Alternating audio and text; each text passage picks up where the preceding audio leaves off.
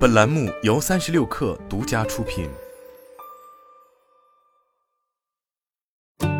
本文来自公众号时代财经。临近春节消费旺季，各大手机厂商纷纷发布新一代主力机型，包括 vivo X 九零系列、小米十三系列、OPPO Reno 九系列、荣耀八十系列等，最高价六千九百九十九元。相比上一代。小米十三系列起步价和最高价分别上涨三百元、九百元；OPPO Reno 九 Pro、Reno 九 Pro 加起步价分别上涨五百元、三百元。相比 vivo X 七十 Pro 加 vivo X 九十 Pro 加起步价则高了一千元。厂商们在做高端手机，大盘下跌，只有高端价位段不降反增。资深从业人员胡威接受时代财经采访表示，高端用户有经济实力，换机不受大环境影响。另外，涨价也有成本上涨的原因，尤其是关键的芯片环节。台积电已经上调芯片代工价格，联发科执行长蔡立行近期也公开表示，不排除跟随台积电涨价。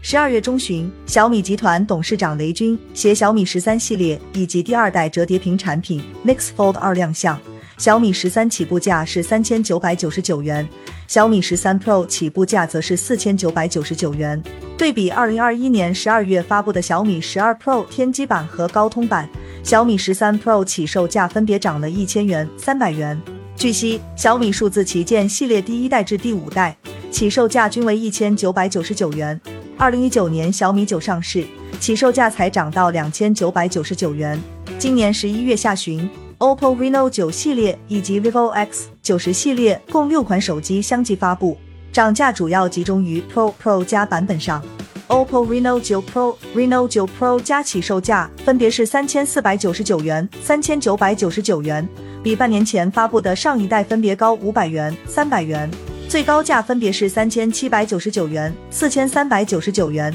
比上一代分别高三百元、四百元。至于 vivo，相较上一代 X 九十系列增加了更高端 Pro 加版本。顶配价格也从六千六百九十九元涨到了六千九百九十九元，vivo X 九十 Pro 加起步价则是六千四百九十九元，比 X 七十 Pro 加高一千元。同时，vivo X 九零、X 八零最高价分别是四千九百九十九元、四千八百九十九元。三年前即二零一九年底发布的 vivo X 三十系列的这个数据是三千五百九十八元，价格涨得很快。除此之外，华为下半年发布的 Mate 五十系列价格也明显上涨，Mate 五十顶配版价格高达六千六百九十九元，比上一代高一千两百元。Mate 五十 RS 保时捷设计版则比上一代价格高一千元。不过，刚站稳脚跟的荣耀是例外，相较上一代，荣耀八十系列增加低价的 C 版本，没有 Pro 加版本，整个系列起售价从两千六百九十九元降到两千三百九十九元。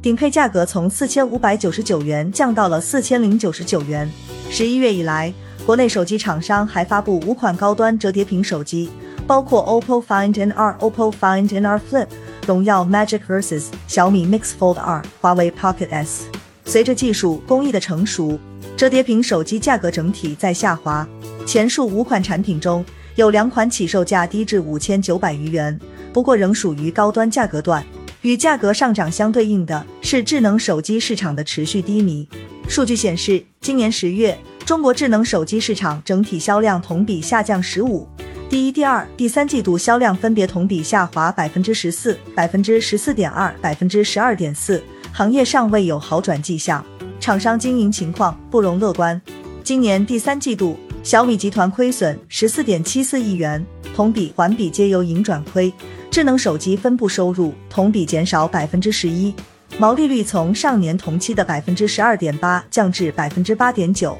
百分之八点九的毛利率是什么概念？今年第三季度，小米集团智能手机 ASP 是一千零五十八点二元，也就是平均每台手机只有大约九十四元的毛利，不到一百元。如果按照目前猪肉市面价格，也只能买三斤猪肉。同期，小米集团互联网服务分部毛利率高达百分之七十二点一，具体业务包括预装广告、电视互联网业务等。荣耀一名前员工则表示，公司招聘规模变小了，自己近期离职，部门没有招新人，而是将工作任务分派给现存员工。他也提到，目前荣耀手机利润很低，针对今年盈利水平相关问题。记者采访了 OPPO 方面，对方回应称，不管在利润还是经营上，OPPO 一直都是很健康的。资深产业经济观察家梁振鹏分析称，国内智能手机厂商所使用系统及芯片掌握在他人手中，价格很高且涨得很快，这是毛利率低的原因。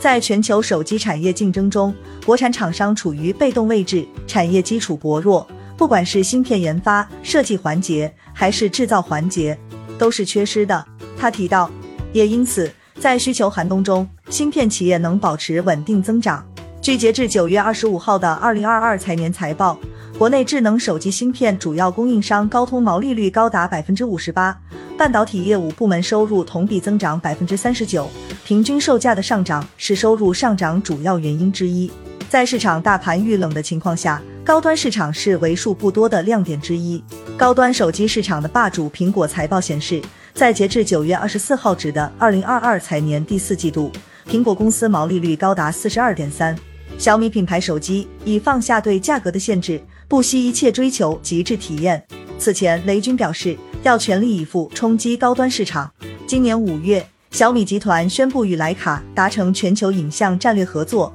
七月便推出了首款合作机型小米十二秒 Ultra，此次发布的小米十三系列则搭载徕卡长焦、徕卡原生双画质。在处理器方面，小米一三全系搭载最新骁龙八 General 二处理器。根据数码博主酸数码爆料，这款处理器价值十几张百元大钞，也就是超过一千元。vivo 还与蔡司合作，X 九零系列支持全焦段蔡司四摄，其中有蔡司一英寸 T 成主摄。还搭载自研芯片 V2。刘波在近期采访中提到，OPPO 还有很大增长空间，新增长点中，高端和海外是其中两个关键。未来高端产品将继续采用双旗舰战略，及影像旗舰 Find X 和折叠旗舰 Find N 系列。十二月十四日，OPPO 同日发布两款折叠屏手机，分别是横向折叠的 Find N2，竖向折叠的 Find N2 Flip，